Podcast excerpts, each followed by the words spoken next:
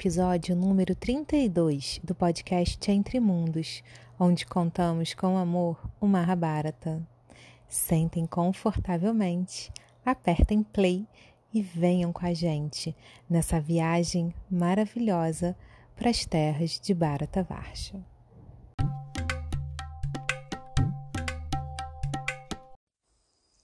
Diante daquela cena terrível de Xixupala agredindo verbalmente todo mundo que estava ali presente, ofendendo Krishna, ofendendo o avô Bhishma, ofendendo os Pandavas e o Destira, ofendendo todo mundo sem limites. E por fim, Krishna ter lançado a Sudarshana Chakra decapitando o rei de Chedi. Todo mundo ficou abismado, até os, os guerreiros, os kshatras que estavam ali concordando com Shishupala, fazendo um movimento de se armar, entrando na pilha, entrando ali naquela vibração de Shishupala, até eles ficaram calados, calados, de olhos arregalados, horrorizados com o que tinha acontecido ali diante dos olhos dele. Afinal de contas, Krishna invocou a Sudarshana Chakra, grandiosa arma Sudarshana Chakra, e decapitou Shishupala. Então, Bima, ele perguntou para o avô, para Bhishma, oh, meu grande avô, o que, que houve aqui? Por que, que o que, que aconteceu diante de nossos olhos? Bhishma, o grandioso avô dos curos, contou para Bima a seguinte história. Querido neto, Shishupala ele é filho do rei Damagosh e da rainha Shruta Sharava. A rainha Shruta Sharava é irmã de sua mãe Kunti, você sabe disso. E também ela é irmã de Vasudeva, o pai de Krishna. Vocês são primos de primeiro grau. Então, um dia, quando a rainha ela teve o seu bebê, quando nasceu Xixupala, ele era muito esperado, ele era o primogênito, então todos esperavam o nascimento dele. Quando ele nasceu, ele, todo mundo ficou muito chocado, todo mundo ficou horrorizado. Xixupala nasceu com três olhos e quatro braços. Foi um terror um susto. As parteiras gritaram, a rainha chorou, mandou que levassem ele embora, levem ele daqui. Acharam que era mau agouro. Todo mundo ficou com muito medo e apavorado com aquele nascimento, com aquele bebê daquela maneira, assim, horrível. Mas então, uma voz dos céus falou a seguinte coisa: essa criança se tornará forte e saudável e muito robusta. Se tornará um touro entre os homens. Ele não morrerá na infância. Quem o matará será um grande herói. A rainha, a rainha muito corajosa, até então ela estava chorando, ela estava muito preocupada, mas ela ficou angustiada e confusa, sabendo que quem ia matar o filho dela ia ser um grande herói com a morte do filho dela, né? Então ela falou assim: Quem é esse grande herói? A rainha perguntou aos céus: Quem é esse grande herói? E a voz, a voz dos céus respondeu a ela: Saberás quem é quando ele, quando ele pegar seu bebê no colo. Nesse momento, o terceiro olho e os braços extras desaparecerão. Bem, sabendo disso, a rainha tinha o costume de dar o seu bebezinho a todo mundo que aparecesse no reino para visitar ele, né? É de costume é, ir pessoas para visitar um bebê recém-nascido, né? Esse costume é um costume muito antigo. Então, todo mundo que ia lá ia levar presentes para Xixipala, ia visitar a rainha, ia, né, é, é, dar bênçãos ao bebê recém-nascido. A rainha entregava o bebezinho dela enroladinho na manta no colo da pessoa para ver o que, que acontecia. Era um costume. Todo mundo que chegava lá, ela entregava o bebê. Um dia, o rei Vasudeva foi visitar a sua irmã, foi visitar o reino de Chedi, de Chedi com seus filhos, Krishna e Balarama. Então, estavam todos lá, em família, foram visitar o recém-nascido e a rainha entregou Shishupala nos braços de Vasudeva, nos braços de Balarama e nos braços de Krishna. Quando Krishna segurou Shishupala. Os braços dele desapareceram, os dois braços extras, e o seu terceiro olho também se fechou e sumiu. Ele virou um bebezinho normal. E então a rainha, ela ficou desesperada. Por favor, por favor, meu querido sobrinho, por favor, querido Krishna, perdoe, perdoe toda e qualquer ofensa que Xixupala fizer a ti. Eu te imploro, eu te imploro, não mate-o, por favor. Krishna, ali, ele é, cheio de compaixão pela sua tia, né, de empatia, ele falou: Querida tia, não se preocupe, eu não vou matar seu filho à toa é, eu perdoarei, perdoarei sem ofensas que ele possa fazer contra a minha pessoa. E então, assim ficou. Desde o nascimento de Shishupala, ele cismava com Krishna. Ele não deixava Krishna em paz.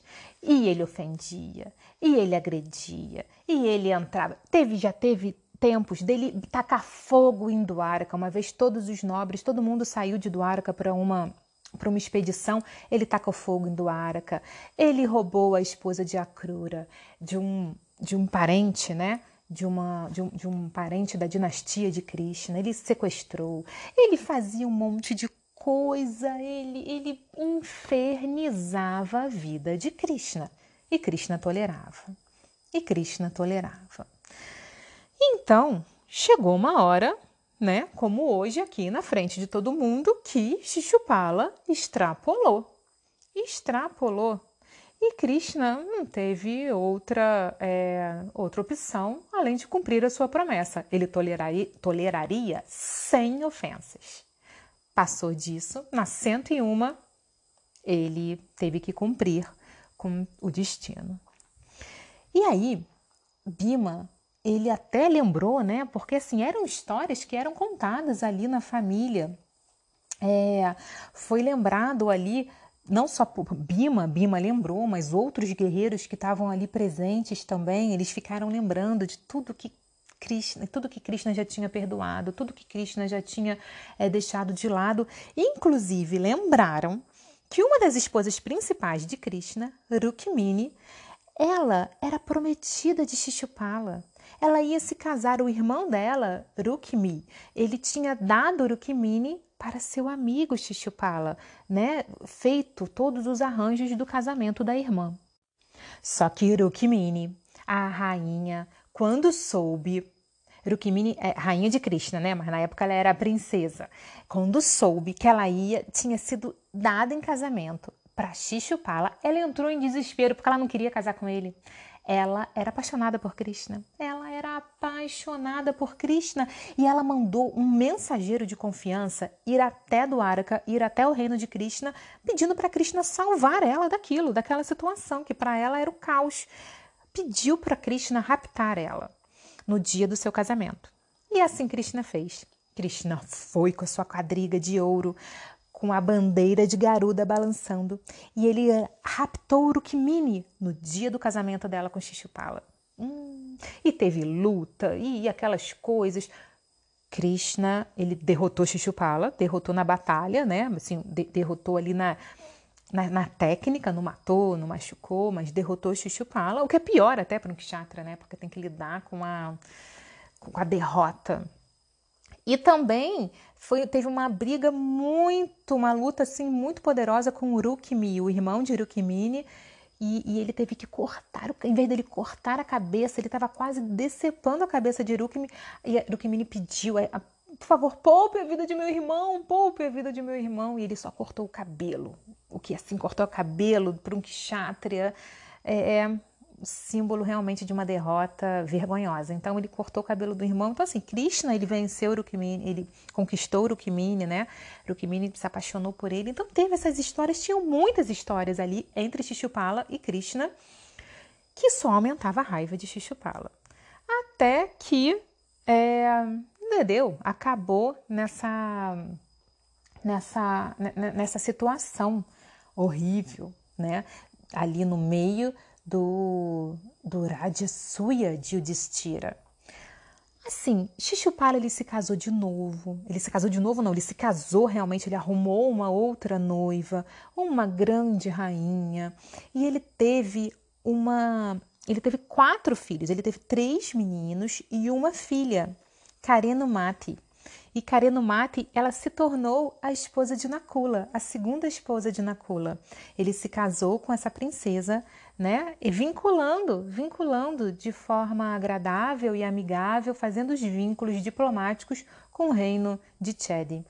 Depois desse incidente é, da morte de Shishupala, Yudhishthira é, mandou seus irmãos fazerem todas as cerimônias fúnebres, é, todas as cerimônias dignas de um rei. E Yudhishthira entronou Dristaketa, o filho mais velho de Shishupala, como rei de Chedi. E depois de tudo isso ter acontecido, ele continuou, continuou a cerimônia de, de Rajasuya, né? Finalizando, né? Nessa hora já faltavam poucas coisas, né? Krishna já tinha sido adorado, representando todos os reis.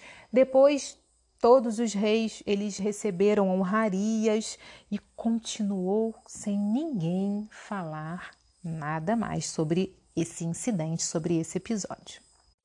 Para encerrar o grandioso Rajasuya, Yudhishthira e Draupadi tomaram um banho ritualístico no rio Yamuna, recebendo as bênçãos né, do rio sagrado, recebendo as bênçãos da terra, é, com cânticos de mantras védicos. Então ali se encerrava e Yudhishthira era realmente entronado o imperador do mundo. Então os dias se passaram, os reis começaram a ir, ir embora. Ainda passaram um tempo ali, né, já de uma forma é, mais festiva, é, todo mundo ainda estava ali envolvido né, na logística. Vamos lembrar que todo mundo estava ali fazendo algum serviço. Então, todos terminaram de cumprir seus serviços. É, todos os brahmanas receberam muitas, muitas, muitas caridades, muita doação. Então, os brahmanas começaram a ir embora como né, como ondas voltando para dentro do mar. Então eles iam embora de, de Indraprasta. E os reis também começaram a voltar, cada um para sua cidade. Todo mundo ia lá, prestava reverências para o rei Yudhishthira, pedia permissão para ir embora. E algum dos irmãos, algum dos Pandavas ou é, Dristadyuna, o irmão de Draupadi também, eles acompanhavam o rei, os reis que estavam partindo até a até os arredores, né? Até ali a divisa de Indraprasta. Então todo mundo que ia embora tinha alguém acompanhando até a porta, até a porta da cidade. Então todos os reis começaram a ir embora, pedir permissão, se despedir.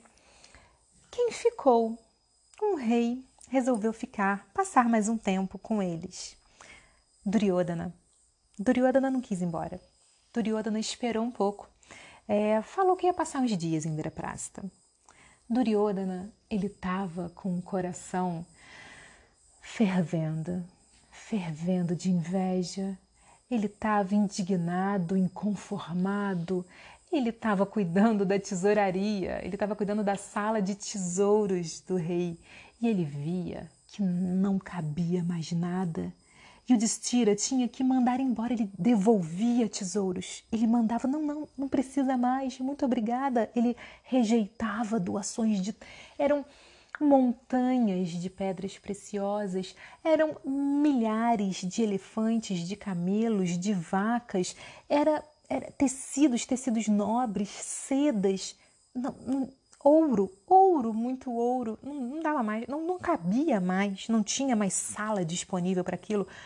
E Duryodhana não conseguia imaginar assim. E Duryodhana, ele nasceu rei, ele nasceu na riqueza, na realeza, ele estava acostumado com isso, mas ele nunca tinha visto tanta riqueza junta, tanta opulência, tanta prosperidade.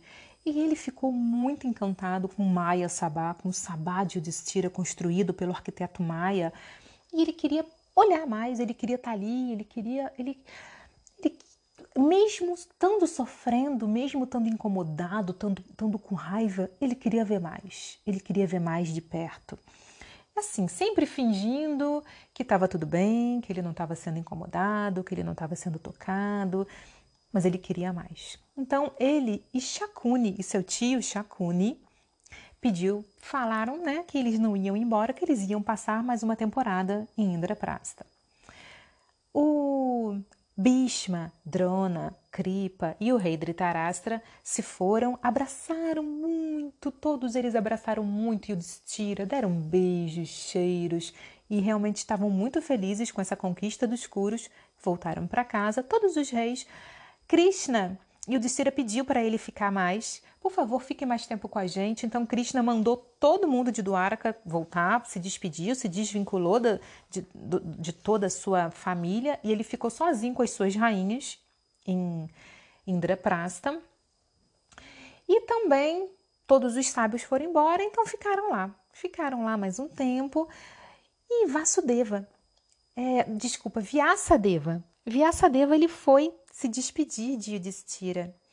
E ele foi lá falar: Ó, oh, meu filho, cumpriste com grandiosa dignidade, com grandiosa opulência é, toda essa cerimônia, essa cerimônia importantíssima para o mundo. Eu peço permissão agora para eu ir embora. Então, é, Yudhishthira, ele pergunta a seu avô, a seu avô biológico, Vyasadeva, o que ele achou, o que, que ficou, como é que estava toda a situação do Rajasuya, é, isso estava tudo certo? E o que, que ele mais podia falar para ele. E Vyasadeva fala o seguinte: Meu querido Yudhishthira, meu querido neto, serás o imperador do mundo com toda a dignidade por 13 anos. Depois disso, toda a dinastia dos Kshatriyas irá se extinguir. É, e, o Destira, e o Destira, ele fica completamente atônito, confuso. Como assim? Que notícia é essa? Logo agora, mas estava dando tudo certo. E, e, ele falou assim: mas, mas meu avô, mas Viaça, é, mas é por minha causa? É porque eu me tornei rei? O é, que, que, eu posso fazer para evitar isso? Como? Que, como? Que, me, me, me diga alguma palavra é, que possa aliviar toda a minha angústia. Então, Vyasa, com muito carinho, com muita sabedoria, falou: Não há nada a ser feito. Simplesmente espere e viva um dia de cada vez. Vyasa foi embora e, e o Destira ficou ali, chamou seus irmãos e ele falou: Olha só, contou para os irmãos o que, que Viaça falou, e ele falou: Olha só, eu, a partir de agora, eu não vou criar, eu não vou discutir com ninguém, eu não vou mais criar problema, não vou criar problema, eu não vou entrar em briga, eu não vou discordar das pessoas, eu quero viver em paz, eu preciso de paz. Então, assim, vocês já saibam disso, tudo que eu puder fazer para evitar uma briga, eu vou fazer, porque realmente eu quero o bem da humanidade, eu quero o bem de todos. Os irmãos ali já conheciam o Destira, já sabiam que uma fala assim ia afetar realmente profundamente o coração dele. Então, ficaram, né? Todo mundo ficou tudo bem, eles realmente não se incomodaram tanto assim com a fala de, de, de, de Vyasa, eles estavam ali acostumados a, a viver, né? a lidar com essas predições, a lidar com o destino, a viver um dia de cada vez. Então ficaram tudo bem e tentaram, né, tornar o coração de Destira mais tranquilo.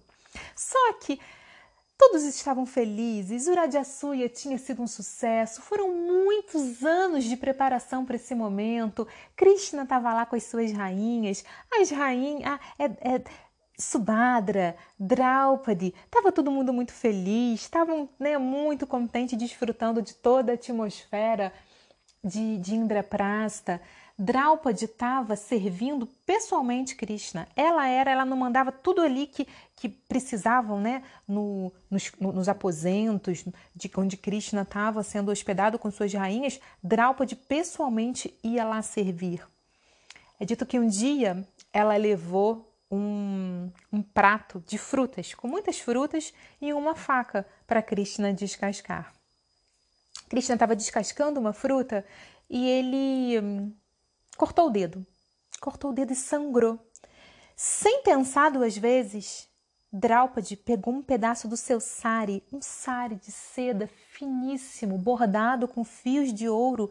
Ela rasga aquele sari e entrega para ele, para ele fazer o curativo de seu dedo.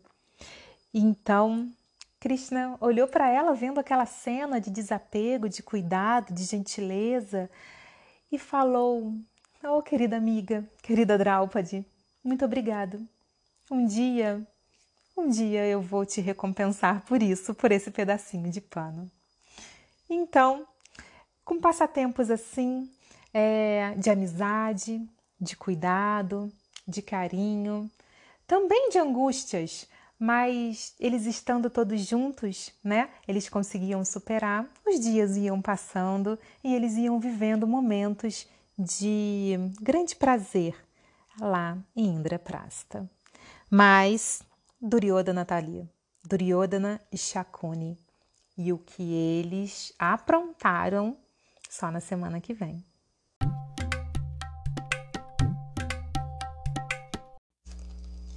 E aí, Gopali, conta pra gente o que, que você tem para falar desse nascimento.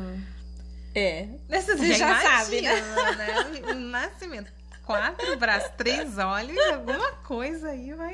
No que que esses pais estavam pensando? Meu Eu estou Deus. tentando saber o que que esses pais estavam pensando, objetivando para essa criança. Convidaram a quê? Né? Venham com três braços e três olhos. Quatro né? braços. Quatro braços e Três três, olhos. Ai, três braços, né? Três Mais braços. bizarro ainda. Quatro braços, três olhos. Ainda bem que era quatro braços, fica mais harmonioso. Adoro simetria, gente. É, eu também. Porque o terceiro olho ainda fica aqui bem no. no na Fica ideia bonitinho, místico, é, né? fica Místico. bonitinho. Bom, então, não tem como não falar, né? De novo a gente volta em toda essa prerrogativa do nascimento, da concepção. É filho de quem? Foi feito como, né? Já diz muito sobre quem é e sobre ao que está predestinado, né? E assim, não tem como não, não, não tem como não falar do que o problema está no nascimento. É problema de quê? É problema de nascimento, é problema de gestação, é problema de concepção, de pré-concepção. Que planos esses pais têm, como eles olham para a vida, como eles olham um para o outro, o que, que eles esperam dessa criança, né? E assim, talvez essa mãe esperasse ali ter diante dela um milagre, né? Conhecer de perto o poder de Krishna, né? Pensei nisso. E ela conheceu, ela viu. Mas foi alarmante, né? Porque o mesmo que curou, né, botaria fim à vida da criança. E ela ficou muito assustada, né?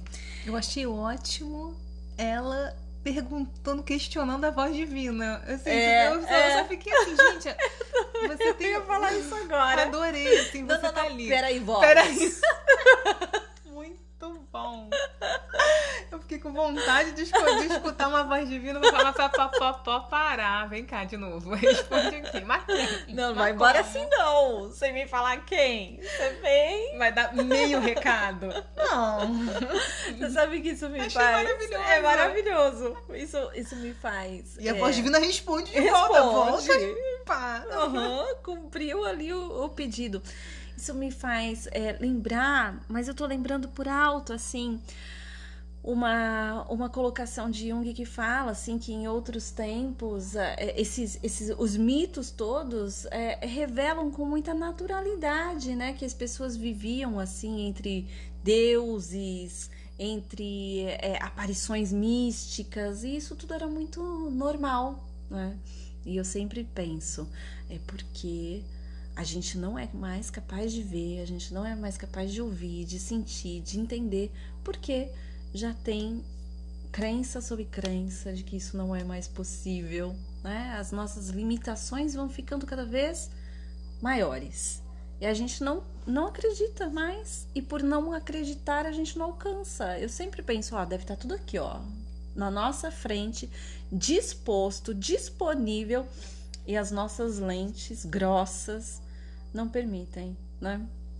E é, é, assim mesmo, nesse nível, né? Não, peraí, voz. Vem cá.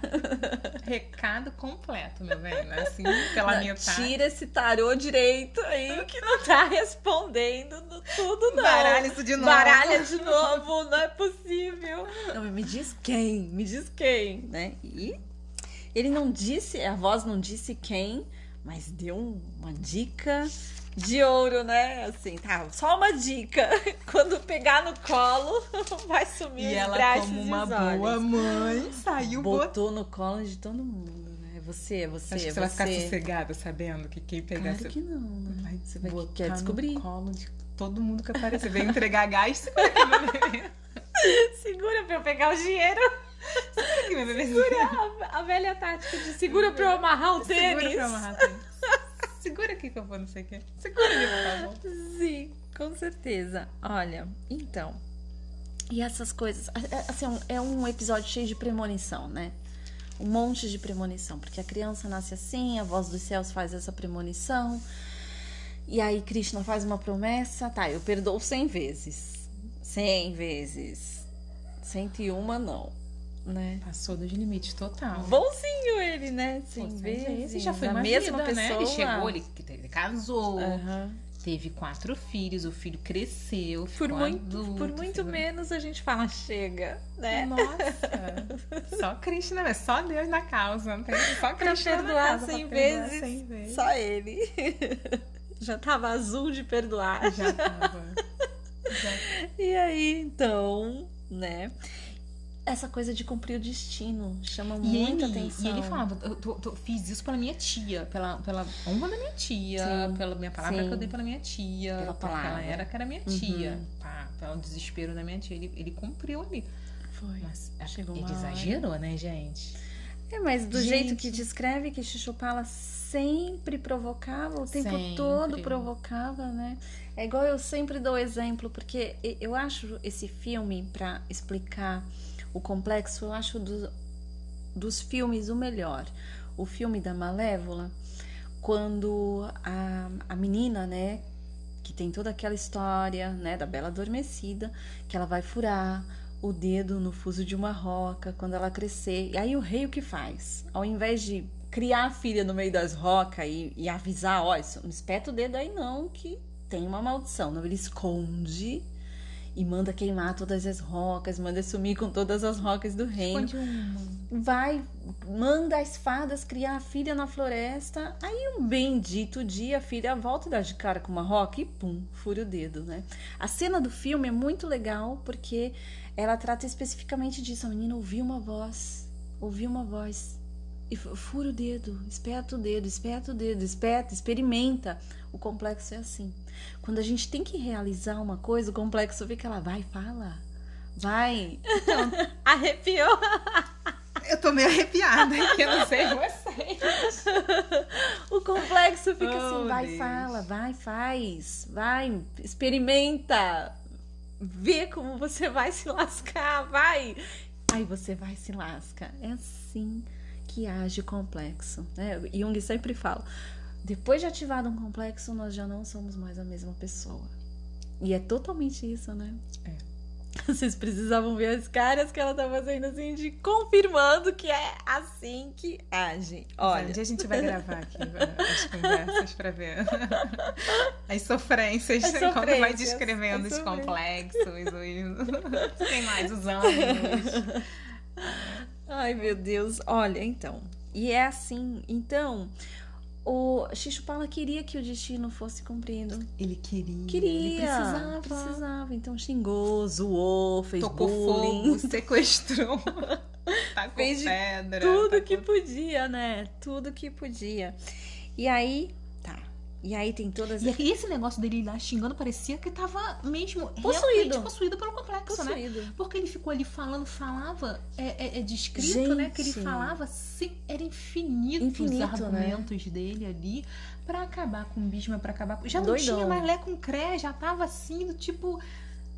ofensivo, ofensivo né? no Ofensivo fundo do demais. poço ali e, e imaginando, fazendo suposições sórdidas, né? É, Isso é terrível, foi né? terrível, assim, quando eu, é, eu fiquei impressionadíssima, assim, impressionada. Assim, É. Falei, gente, olha onde chega a nossa mente, as nossas eh, suposições a respeito de uma pessoa que nos incomoda. Né?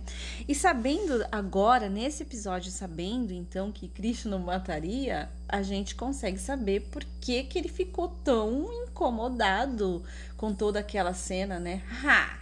Vai homenagear, fala sério, vai homenagear ele, né? Então é assim como o destino armando mesmo para tudo confluir, para tudo se cumprir como deve se cumprir. E tem aquela frase que eu já citei, acho que mais de um episódio, né? Aquilo que você. Teve um episódio que a gente falou muito disso, acho que mais de um. Aquilo que está no inconsciente, né? Que você não. Não. Não. Não, não toma posse, né? Que tá ali guardado no seu inconsciente, né? Ele se manifesta e você chama de destino, né? Mas aquilo é uma manifestação do inconsciente. Tem uma frase ótima pra gente falar disso é, é a Von Franz, no Homens e os Símbolos. Ela fala assim: é, poderíamos dizer que, assim como em um campo magnético as partículas se distribuem em uma certa ordem, também os conteúdos psicológicos aparecem ordenados dentro da área psíquica, a que se chama, a que se, a que chamamos inconsciente. Ou seja, tá tudo lá disposto. E essas pessoas é, mais sagazes, capazes de analisar a situação numa amplitude, como Vyasadeva, ele consegue captar o que está acontecendo ali nos inconscientes e transmite, transmite ali, é, faz esta premonição. É, Yudhishthira, você vai ser o rei do mundo por 13 anos e depois virá a extinção absoluta dos chátrias. Porque isso, na verdade, já estava ali. Como eu tô falando dessa questão do disponível, sabe? Já estava ali disponível na mentalidade, no inconsciente de todo mundo. Eles só estavam cumprindo o destino. Agora a gente pensa, né? Se chamasse ali para uma sessão analítica, será que mudaria, né, o rumo das coisas? De falar, olha, mas você não precisa ir por esse caminho, as coisas não precisam ser assim, porque é isso que a gente faz, né? A gente mostra para o paciente uma possibilidade dele ressignificar aquilo que ele nem tinha noção do que ele estava fazendo. Sabe quando tem alguém muito cansado e assim cheio de afazeres e aí você chega para ajudar e você vê que a pessoa tá assim a mil por hora e você fala assim não, não, deixa que eu faço, tá tudo bem, tá tudo bem, deixa que eu faço. E ela cheia de coisas na mão e fazendo mil coisas, fala dá aqui para mim, me entrega e você vai tirando da mão, né? Eu, eu vejo muito a terapia assim. Você vai tirando aquilo que a pessoa carrega, tá carregando, é um peso, é um fardo, tá adoecendo. Você vai tirando da mão, fala: "Não, olha, não precisa, não precisa. Olha, tá vendo isso aqui que te deram? Essa raiva, esse mal-estar, esse esse incômodo, esse conceito é, dos outros, né? Esse conceito que você formou do, do outro na sua cabeça daqui, daqui, olha, vai dando, né? E aí a pessoa vai te entregando e você vai ajudando ela é, encontrar um outro significado que seja mais assim é, hum, proveitoso para ela, né? Para que, que a energia dela flua de maneira proveitosa, porque a energia tá lá presa por causa daquilo que ela tá ali encasquetada, né? Tem também uma frase de Jung que ele fala exatamente, é como se a gente estivesse no limbo, né? E nossa energia ali presa no limbo. Não importa o limbo, não importa o que está no limbo, tira sujo mesmo. Depois você limpa. E depois que você limpou, a energia pode fluir, né? Pode fluir tranquila. É isso que Krishna fez quando ele passou a Sudarshana no pescocinho de, de Shishupala. A gente se espanta, nossa, mas Deus matou? Como é que é isso? Deus não mata, né? Ele libera Shishupala daquela condição. a, a situação simbólica disso é liberar daquela condição. Todo mundo viu. Todo mundo viu. A luz, um feixe de luz saindo do corpo dele enquanto caía e entrando no corpo de Exato, exato. Quer dizer, volte, volte para esta consciência, né? Para consciência de mim, para consciência de quem eu sou, do que eu sou. E aí ele vai habitar novamente. Gente, existe uma história bem longa aham, da vida anterior de Shishupala, né? aham, Que ele era Jaya, Jaya Vijaya, dos Sim. porteiros celestiais, assim. Então, eles tiveram outros passatempos, assim. sim. é, Quer dizer, nada ao acaso, né? né? Então, até É, é por isso que eu trouxe essa frase, né? É, assim, os conteúdos, psico, os conteúdos psicológicos estão lá ordenados, e não só dessa vida. Tem uma trama, tem toda uma trama que você foi ali galgando aquela situação ele para estar aceitou nessa nascer, ele escolheu nascer nessa posição. né? É, é. Ele foi amaldiçoado e ele precisava nascer no planeta Terra, sair dos reinos Uhum. espirituais, Por feitos passados. Né? E é sempre assim. porque ele foi amaldiçoado por uns sábios. Uhum. Então ele, ele escolheu nascer três vezes como um, com uma consciência demoníaca para ter um Aham. embate com Cristo, com Deus. Para ter esse contato Esse de contato, elevação. porque ele, era, ele, sabia. já era uma alma elevada. Uhum. Então, em vez dele nascer, não, não era muitas vezes, não sei quantas Uhum. vezes, cem vezes, mil vezes, não me lembro exatamente. Ele podia ter mil vidas, ou cem vidas, sei lá, humanas. Ou então ele ter três vidas bem demoníacas, com embates Aí ele falou, severos. vamos, vamos Não, adiantar o três, processo, quero né? só três, vamos lá, vamos Se lá, é pra amanhã já tô fazer, já, seja vamos lá, logo. não é pra ir, é pra ir, vamos agora. É. Me identifico. Se é pra fazer, vamos, Vamos fazer, fazer logo. agora. Vamos fazer logo, fazer direito. Então tem a É. história de Nerisimhadeva, a história de Erama, Uhum. né? Todos eles estão presentes. Sim, muito bom. É, Então, o que mais que a gente tem aí da, da, da história, né? E a- o- os desafetos não param, né? Porque tem ali a, a Mas só um minuto, mas assim, ah, aí você falou ali de Yudhishthira, que recebeu essa premonição, e o Yudhishthira Ah. ficou abalado, né? É, Pra tirar a paz dele. é. Meu Deus, meu Deus. Tirou a Ah, paz de sim, Yudhishthira. sim. Ele ficou chateado. E é dito, né, que ele ficava pensando nos, nos em todos aqueles que concordaram com o Shishupala, mas não foram mortos. Ah, sim. Aquilo ficou por um tempo ali Assombrando. ecoando, assombrando ele. É, ele pensava, é, realmente, né? Teve, teve pessoas ali que concordaram com o Shishupala. Se Uhum. levantaram ali pra, pra uma, uma desordem junto com o Shishupala. Sim. E depois eles ficaram com medo e, e se calaram. Então, e o Destira ficou realmente ali muito incomodado. Lá vou eu aqui defender o Destira. Gente, é realmente, acabou de ser. Ah, tá, tudo deu certo, incrível, para de Mas- assumir imperador do mundo. Ah, mas- só vai durar três anos, depois tudo vai Ai, gente, Pô, não haja, né? vai ter paz não nessa vida. Coitado do Haja. homem, né? É, Vamos- não, vou, vou concordar. Deixa ele se cabalando um pouco. Depois ele voltou a. É, vou concordar. Mas assim, olha só. É... Os Não, outros concordei se mesmo. né? Os outros é, continuaram ali. é, Agora tá legal pra caramba. tudo vai da consciência, né? Tudo vai. Ai, meu É. Jung diz o Se seguinte, destira, né? eu tento. As Se coisas não Eu tento. são como. As coisas não são como são, as coisas são como você as vê, Como a gente aí vê. Né? Olha o problema. e o destira baladão, né? E aí Vyasadeva já manda uma, né? Viva um dia de cada vez. É, o que tem que ser será e é isso aí. Não se preocupe. Eu, eu tenho falado isso com uma certa constância para as pessoas próximas, assim. E, assim, desenvolvi essa teoria né, da pré-ocupação. Eu falo muito para os pacientes, assim, como é que você. Não te leva a nada, você vai estar pré-ocupado, a ocupação ainda não existe. Que é que você pode fazer por ela? Tá, não vou dormir aqui porque eu tenho que pagar o boleto, porque eu tenho.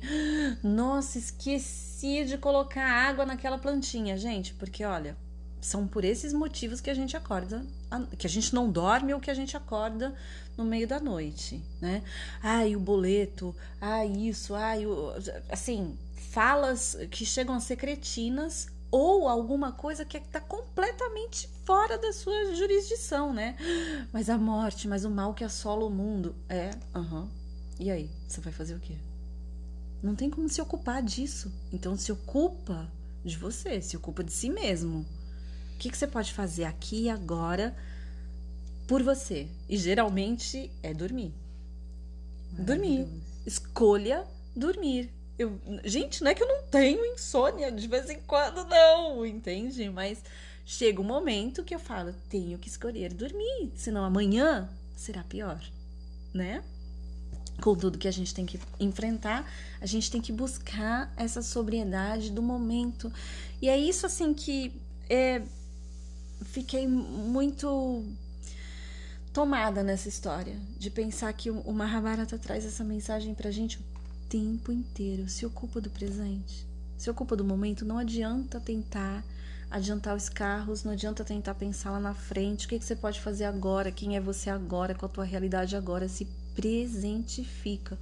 Conversa com a consciência e fala: olha, Está. Pode haver um perigo, mas ele está aqui e agora? Não. Então aproveitemos. E sabe o que eu acho muito incrível também, concordando plenamente com você e acrescentando mais uma coisa, hum. que ele mostra que às vezes os caminhos não são como a gente queria. Os caminhos são bem tortuosos. Exato.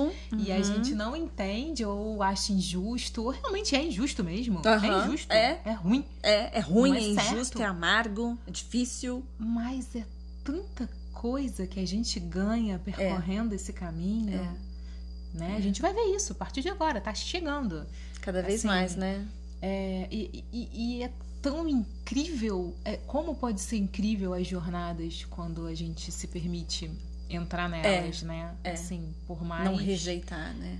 Por mais difíceis. difíceis que elas possam ser. Por mais difíceis, por mais amargas, por mais perigosas, né? Por mais desafiadoras. Injustas. Injustas. Como eu estava dizendo hoje para uma paciente, né? falei, olha, se machucar, depois a gente cuida do machucado. Pior é levar a vida sem se ferir, mas não levar a vida só para não se ferir. Não, não vou me ferir. Vou me preservar de tudo. Aí não vivo. Não me arrisco, não falo o que eu sinto, não falo o que eu penso, não falo o que eu quero, por medo de, sabe, por medo de que me abandonem, por medo de que não me entendam, eu, por medo de ficar sozinha, eu já estou. Vamos lembrar das cicatrizes dos nossos é, guerreiros, né? É. Sempre com as marcas de batalha Sempre. ali, orgulhosos delas. Orgulhosos delas, exatamente. Faz parte, né? Bom, Deixa eu ver o que mais que eu tenho aqui. A gente não seguiu muito assim, é, assim, trecho por trecho da história hoje, mas é isso, tá aí, né? É, aí Duryodhana, né? Tem que fazer esse comentário dessa questão forte de Duryodhana. Não, fica mais um pouco. A gente vai receber uma mensagem maravilhosa. A amiga vai me escutar aí. Ela me mandou uma mensagem nossa ouvinte, querida amiga, maravilhosa, uhum. falando assim: olha só, estou aqui encucada porque Duryodhana tá muito quieto. Ah, olha aí, amiga. Está muito quieto Isso e eu está estranho. que tá estranho. Ele não é disso. Ele está tramando. Ele não é disso. Olha, me dá um spoiler. O que que tá acontecendo? Ele tá, tá muito quieto. Eu falei, uhum. aguenta aí. Tá aí, ó. Tá aí, tá vendo? Não, eu vou ficar mais um pouco, sabe? Tô detestando tudo isso aqui, deixa eu ver um pouco mais de perto. E eu achei isso. Porque geralmente, quando alguma coisa incomoda, a gente, a gente quer ir embora. Quer ir embora, né? É. E que tipo de mecanismo é esse que, tipo assim, que tá me incomodando? O coração fervendo. Tá com inveja, tá com raiva, tá inconformado. Aquilo dali tá dilacerando o coração, mas é. eu quero. Quero ver. ver mais. É, olha, eu penso muito que é o mecanismo da inveja mesmo, né? Não vou deixar para eles. Quero ver até onde isso vai. Ou alguma assim, coisa vai dar errado, né? Tipo assim, é, é pra ficar lá torcendo para dar errado ou tramando o que ele pode estragar. E a gente sabe. Semana que né? vem. Semana que vem. É, a gente sabe. Se preparem. Uma semana é... que vem é com chá de camomila. chá de erva doce. Esse que é o sangue frio e estratégico de alguém que joga sujo. Não importa quanto tempo leve, não importa que ele sofra, que ele passe mal, ele espera. Ele espera até ele conseguir o que ele quer. Né? A mentalidade destrutiva.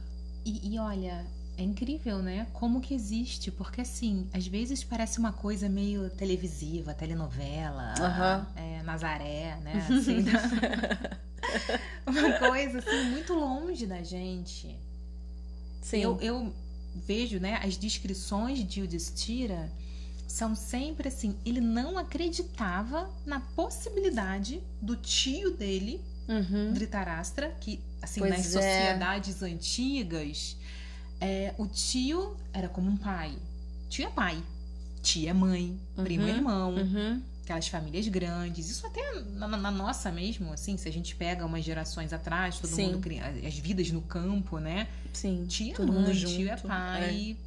Então, assim, ele via ali Dhritarashtra, seu tio, irmão do seu pai, seu tio paterno.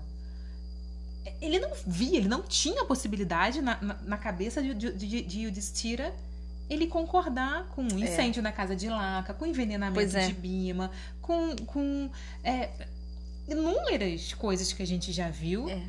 Ali o, o mesmo na infância, a, né? a Drita, é, Indra Prastra, quando eles foram para lá que a terra era desértica, Sim. na cabeça, dentro, no coração de Udistira, ele não acreditava que o tio ali, até mesmo Duryodhana, era capaz disso. É. Então a gente fica, não, isso daí é muito longe da gente. A é. pessoa não é tão má assim. Uhum. Não, essa pessoa não é capaz disso. Eu vou dar mais um voto de confiança. É. Não, claro muito, que ele pode né? ficar aqui na minha casa. Duryodhana, cuide do meu tesouro. Logo do tesouro, né?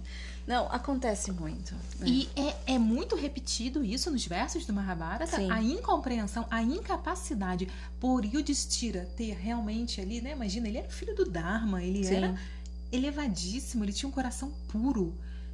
Ele não sabia, ele não, não tinha ali as conexões neurais. Projeção da pureza, é o que ele fez o tempo todo. Ele não tinha conexões ali É. para entender a maldade Uhum. que ele estava se sujeitando. Eles estavam sujeitos, né? Uhum. Bima tinha, Arjuna tinha, os, os meninos Sim. mais novos tinham. Mas assim, ele não tinha. Projeção da pureza, a gente faz isso muito. Essa pessoa não vai ser capaz de fazer não, isso comigo não, e não vai pode lá e ser. É. Então Não, você ele não vê- vai fazer isso. Não. É tchau. É. Ah, mas não. Não, é e quando você vê de novo e de novo e de novo, até você se conscientizar. Às vezes leva muito tempo, né? Aliás, isso tá muito dentro das relações abusivas, né?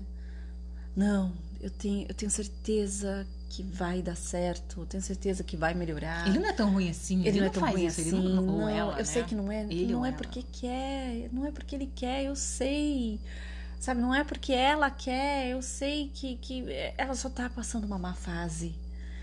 Vai melhorar, eu tenho fé, né? E a- até você Ela é uma boa conseguir. Ela é uma boa pessoa. no fundo. No Ah! fundo eu vejo. Cavucando a gaveta, você acha Né? uma boa É. pessoa. Aí assim, olha, nem a própria pessoa vê esse fundo que você vê.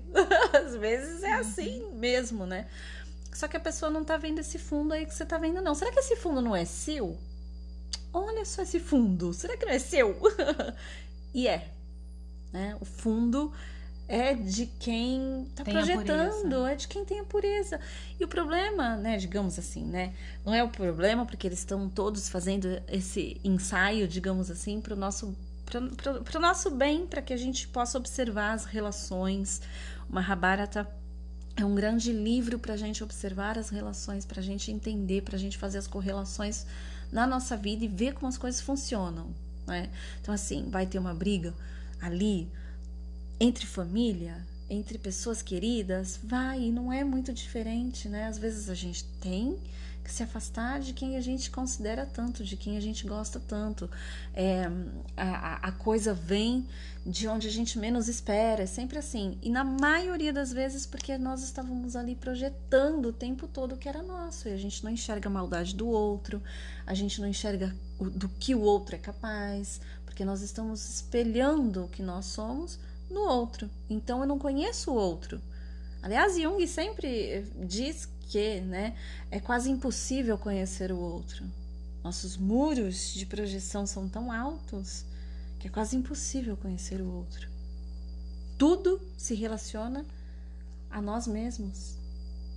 É? Então, diante disso, a gente tem que ver a bondade, a maldade que a gente vai projetando. Né? Às vezes a gente deixa de enxergar a bondade, às vezes a gente deixa de enxergar a maldade. É por aí. Tá? E aí, assim, para encerrar, é tudo tão bonito, né? Que eu separei essa frase bem bonita para a gente ler. É, o fenômeno da vida sempre foi um mistério fascinante para Carl Jung, que nunca o considerou, como acontece às pessoas de mente limitada, uma realidade explicada, a respeito da qual pode-se julgar tudo conhecer. Quer dizer, aquele que pensa que tudo sabe, que tudo conhece, que tudo domina, é porque dentro dos limites e limites grandes dele pode ser real, né? Mas assim, a, o, o fenômeno da vida é realmente um mistério e é realmente fascinante, né? E a gente tem que observar, observar e buscar entender o aqui e o agora. Se a gente tentar entender muito para trás ou muito para frente, a gente se perde, a gente anseia, fica ansioso, né? Então, assim, é aqui agora que a gente tem que estar. Tá. Adorei o conselho de Vyasadeva, acho muito pertinente pro momento, para todas as pessoas. Aqui já aconteceu? Não, né?